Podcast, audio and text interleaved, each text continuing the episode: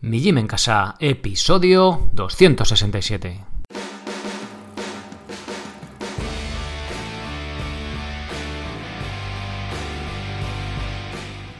Muy buenos días a todos, soy Sergio Catalán de mijimencasa.com y os doy la bienvenida a un nuevo episodio del podcast de Mi Gym en Casa.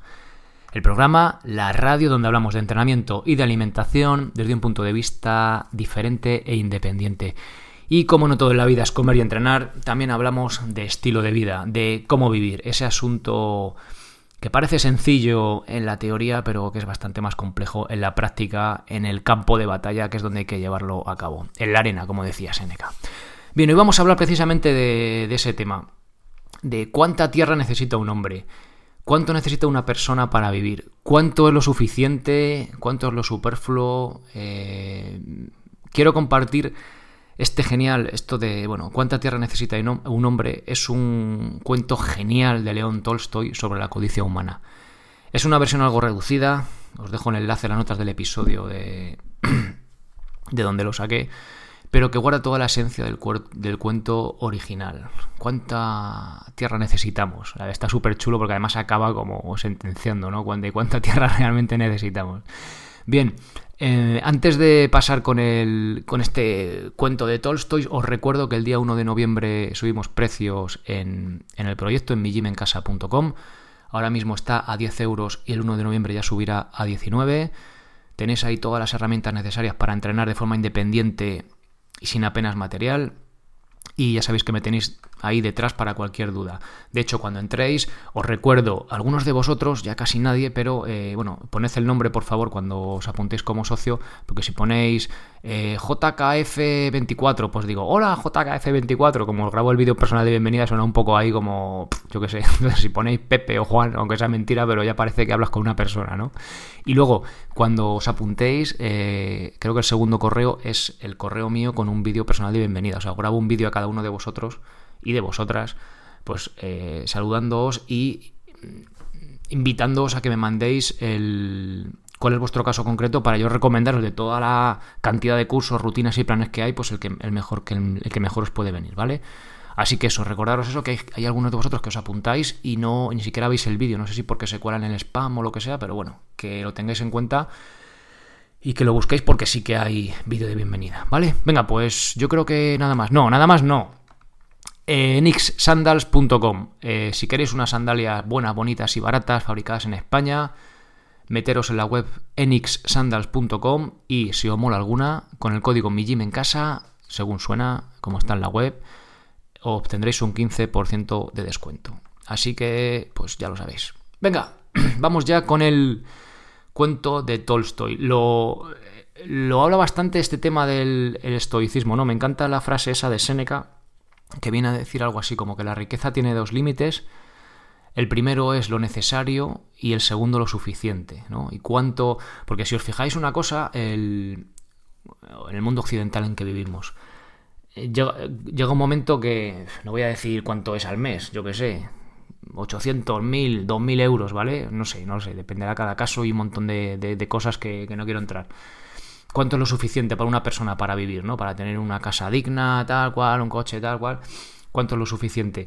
Pero eh, si cada vez queremos más y más, o sea, si una vez cada uno tiene un, límite, o sea, no un tope, pero un, un salario suficiente, el límite que sea, y el, si tú te adecuas a ganar una cantidad de, de dinero, en este caso por la sociedad en la que vivimos, pero si no tienes límites siempre vas a querer más y vas a necesitar más y, jamás va a tener fin, ¿no? Pues es un poco, imagino que es parecido un poco a la historia de, Pajón, de la que nos habla aquí Tolstoy, y bueno, es una reflexión que, no sé, me parece interesante de hacernos. A veces vamos ahí sin ningún sentido, otras veces hay que llegar a fin de mes y va la cosa súper apretada, pero hay veces que, que la cosa pues igual que, o sea, nos metemos en cosas que demás, ¿no? En un coche mejor porque es más chulo o en un tal, no, no, entro, no entro en casos particulares, ¿vale? Ni mucho menos, pero simplemente lo que os invito es hacer la reflexión, nada más, no trato de dar lecciones ni nada por el estilo. Venga, pues vamos a escuchar este cuento de Tolstoy, que ya por aquella época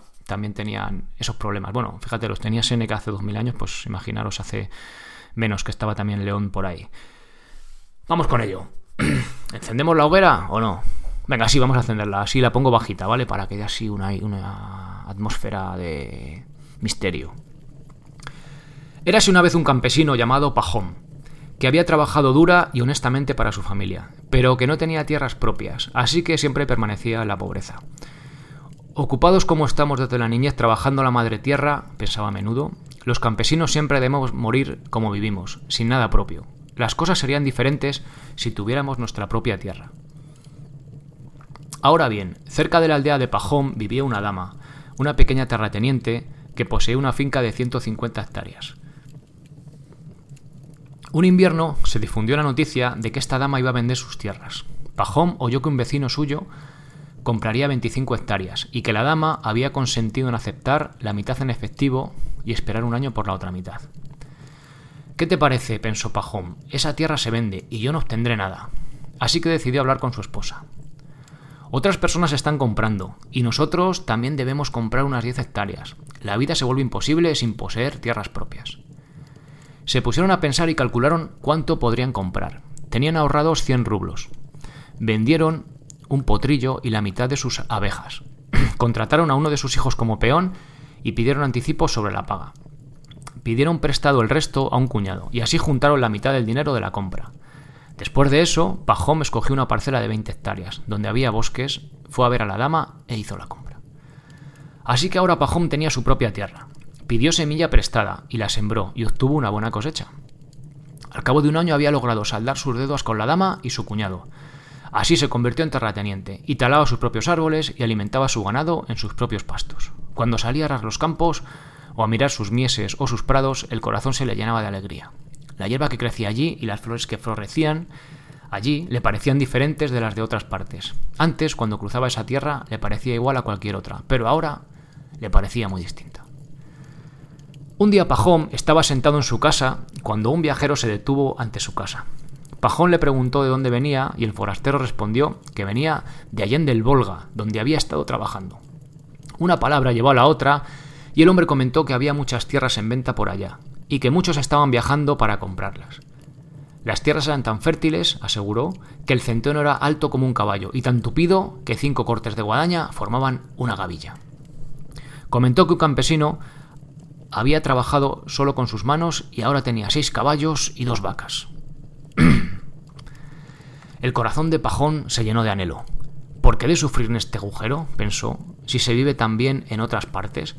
Vendiré mi tierra y mi finca, y con el dinero comenzaré allá de nuevo y tendré todo nuevo. Pajón vendió su tierra, su casa y su ganado, con buenas ganancias, y se mudó con su familia a su nueva propiedad. Todo lo que había dicho el campesino era cierto, y Pajón estaba en mucha mejor posición que antes. Compró muchas tierras arables y pasturas, y pudo tener las cabezas de ganado que deseaba. Al principio, en el ajetreo de la mudanza y la construcción, Pajón se sentía complacido, pero cuando se habituó, comenzó a pensar que tampoco aquí estaba satisfecho. Quería sembrar más trigo, pero no tenía tierras suficientes para ello. Así que arrendó más tierras por tres años. Fueron buenas temporadas y hubo buenas cosechas, así que Pajón ahorró dinero. Podría haber seguido viviendo cómodamente, pero se cansó de arrendar tierras ajenas todos los años y de sufrir privaciones para ahorrar el dinero. Si todas estas tierras fueran mías, pensó, sería independiente y no sufriría estas incomodidades. Un día, un vendedor de bienes raíces que pasaba le comentó que acababa de regresar de la tierra lejana de los Baskirs, donde había comprado 600 hectáreas por solo mil rublos. Solo debes hacerte amigo de los jefes, dijo. Yo regalé como 100 rublos en vestidos y alfombras, además de una caja de té, y di vino a quienes lo bebían, y obtuve la tierra por una bicoca. Vaya, pensó Pajón, Allá puedo tener diez veces más tierras de las que poseo. Debo probar suerte. Pajón encomendó a su familia el cuidado de la finca y emprendió el viaje, llevando consigo a su criado. Pararon en una ciudad y compraron una caja de té, vino y otros regalos, como el vendedor les había aconsejado. Continuaron un viaje hasta recorrer más de 500 kilómetros y el séptimo día llegaron a un lugar donde los Baskirs habían instalado sus tiendas. En cuanto vieron a Pajón, salieron de las tiendas y se reunieron en torno al visitante.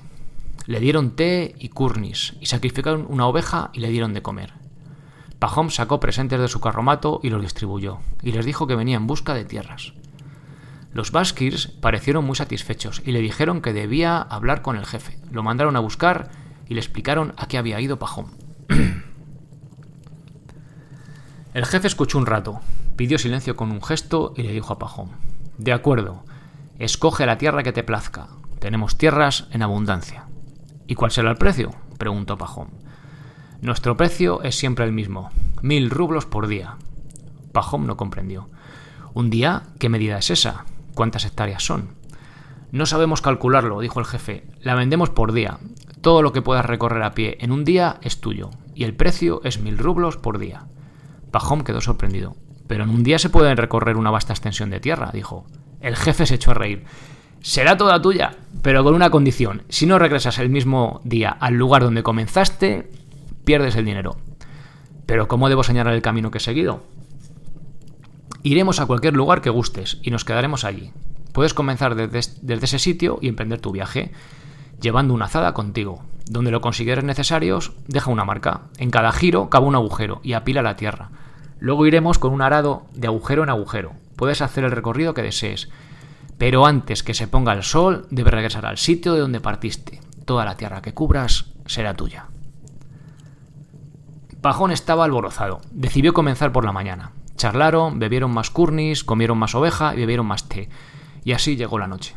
Le dijeron a Pajón una cama de edredón. Le dieron a, Pajón una cama de edredón y los barquis se dispersaron. Prometieron reunirse a la mañana siguiente al romper el alba y dejar al punto convenido antes del amanecer. Pajón se quedó acostado pero no pudo dormirse. No dejaba de pensar en su tierra. ¡Qué gran extensión marcaré! pensó. Puedo andar fácilmente 50 kilómetros por día. Los días ahora son largos y un recorrido de 50 kilómetros representará gran cantidad de tierra. Venderé las tierras más áridas o las dejaré a los campesinos, pero yo escogeré la mejor y la trabajaré. Compraré dos yuntas de bueyes y contrataré dos peones más. Unas 90 hectáreas destinaré a la siembra y el resto criaré ganado. Por la puerta abierta vio que estaba rompiendo el alba. Es hora de despertarse, se dijo. Debemos ponernos en marcha. Se levantó, despertó al criado, que dormía en el carromato, le ordenó uncir los caballos y fue a despertar a los basquirs. Es hora de ir a la estepa para medir las tierras, dijo. los basquirs se levantaron y se reunieron, y también acudió el jefe. Se pusieron a beber más curnis y ofrecieron a Pajón un poco de té, pero él no quería esperar. Si hemos de ir, vayamos de una vez, ya es hora. Los basquirs se prepararon y todos se pusieron en marcha, algunos a caballo, otros en carros. Pajón iba en su carromato con el criado y llevaba una azada, cuando llegaron a la estepa, el cielo de la mañana estaba rojo. Subieron una loma y, apeándose de carros y caballos, se reunieron en un sitio. El jefe se acercó a Pajón y extendió el brazo hacia la planicie. Todo esto, hasta donde llega la mirada, es nuestro.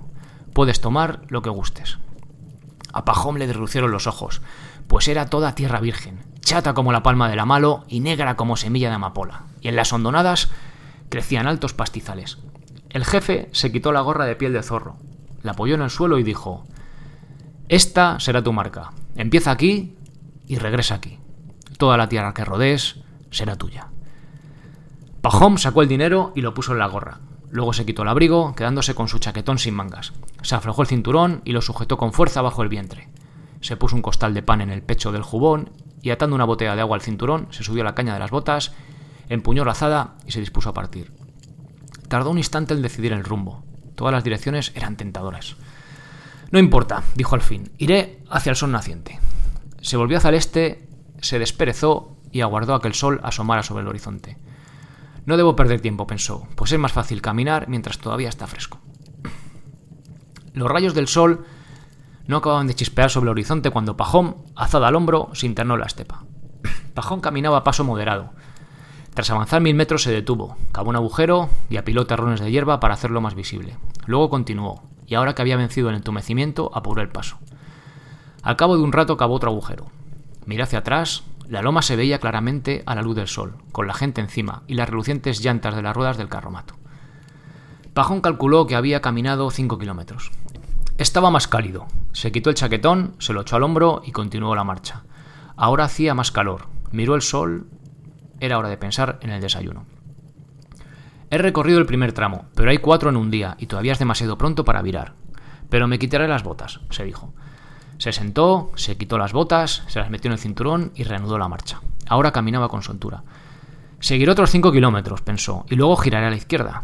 Este lugar es tan promisorio que sería una pena perderlo. Cuanto más avanzo, mejor parece la tierra. Siguió derecho por un tiempo, y cuando miró en torno, la loma era apenas visible y las personas parecían hormigas, y apenas se veía un destello bajo el sol. Ah, pensó Pajón, he avanzado bastante en esta dirección, es hora de girar. Además estoy sudando y muy sediento. Se detuvo, cavó un gran agujero y apiló hierba. Bebió un sorbo de agua y giró a la izquierda. Continuó la marcha y la hierba era muy alta y hacía mucho calor. Pajón comenzó a cansarse, miró el sol y vio que era mediodía. Bien, pensó, debo descansar. Se sentó, comió pan y bebió agua, pero no se acostó, temiendo quedarse dormido. Por estar un rato sentado, siguió andando. Al principio caminaba sin dificultad y sentía sueño, pero continuó pensando una hora de sufrimiento, una vida para disfrutarlo. Avanzó un largo trecho en esa dirección y ya iba a girar de nuevo a la izquierda cuando vio un fecundo valle. Sería una pena excluir ese terreno, pensó. El lino crecería bien aquí. Así que rodeó el valle y cavó un agujero del otro lado antes de girar. Pajón miró hacia la loma. El aire estaba brumoso y trémulo con el calor. Y a través de la bruma apenas se veía la gente de la loma. Ah, pensó Pajón, los lados son demasiado largos. Este debe ser más corto. Y siguió a lo largo del tercer lado apurando el paso. Miró el sol. Estaba a mitad de camino del horizonte, y Pajón aún había recorrido tres kilómetros del tercer lado del cuadrado.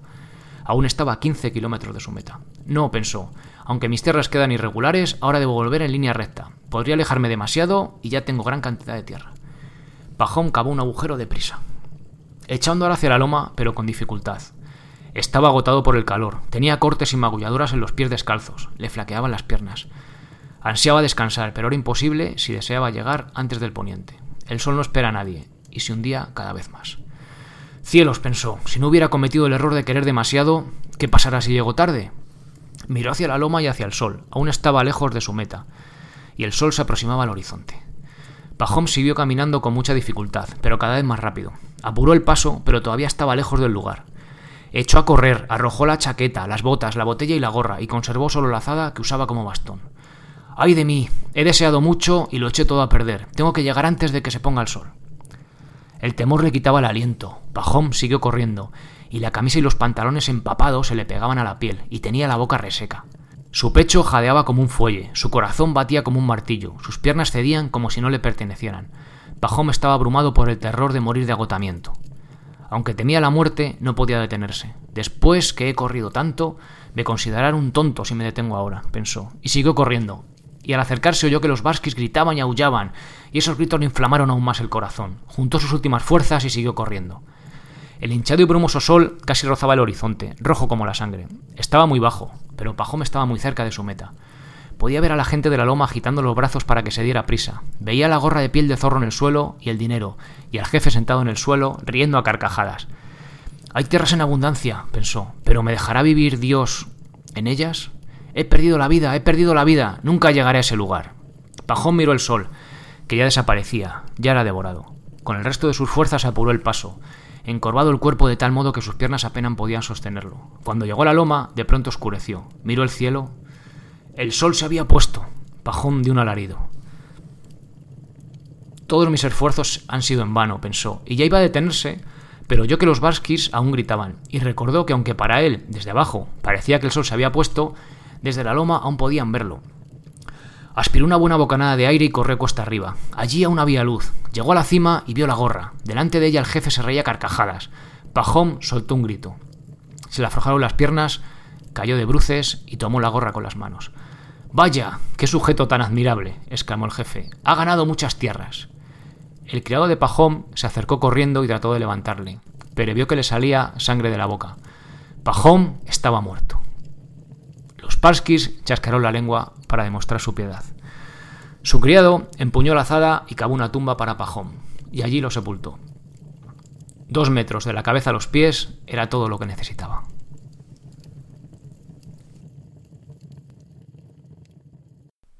Espectacular, espectacular. Me encanta este cuento, me parece una pasada y pues por eso quería compartirlo con vosotros. Estaba releyéndolo mientras os lo leía a vosotros, bueno, ya por tercera o cuarta vez. Eh, es curioso porque Pajón era, bueno, un campesino pobre que no tenía tierras.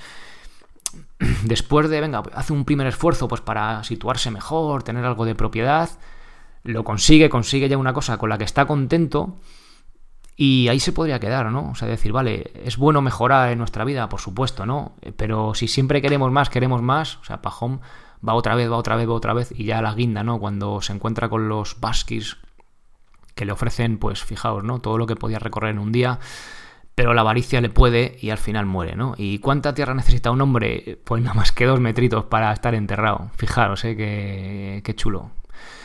Pues nada, aquí os dejo este.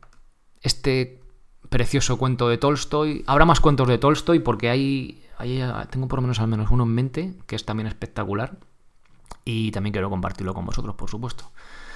Pues nada más, espero que hagáis esa reflexión de, lo que le pasó a Pajón, a este campesino del cuento, y simplemente eso, que hagáis esa reflexión, ya que veáis qué tal, a ver qué sale. Pues nada más, eh, gracias por todo, gracias por estar ahí escuchando episodio tras episodio en iVoox, gracias por los me gusta, por los comentarios, por haceros socios y, y por estar ahí, seguir apoyando este proyecto que cada vez somos más, así que nada, no puedo estar más agradecido. Ser responsable para ser feliz. Adiós.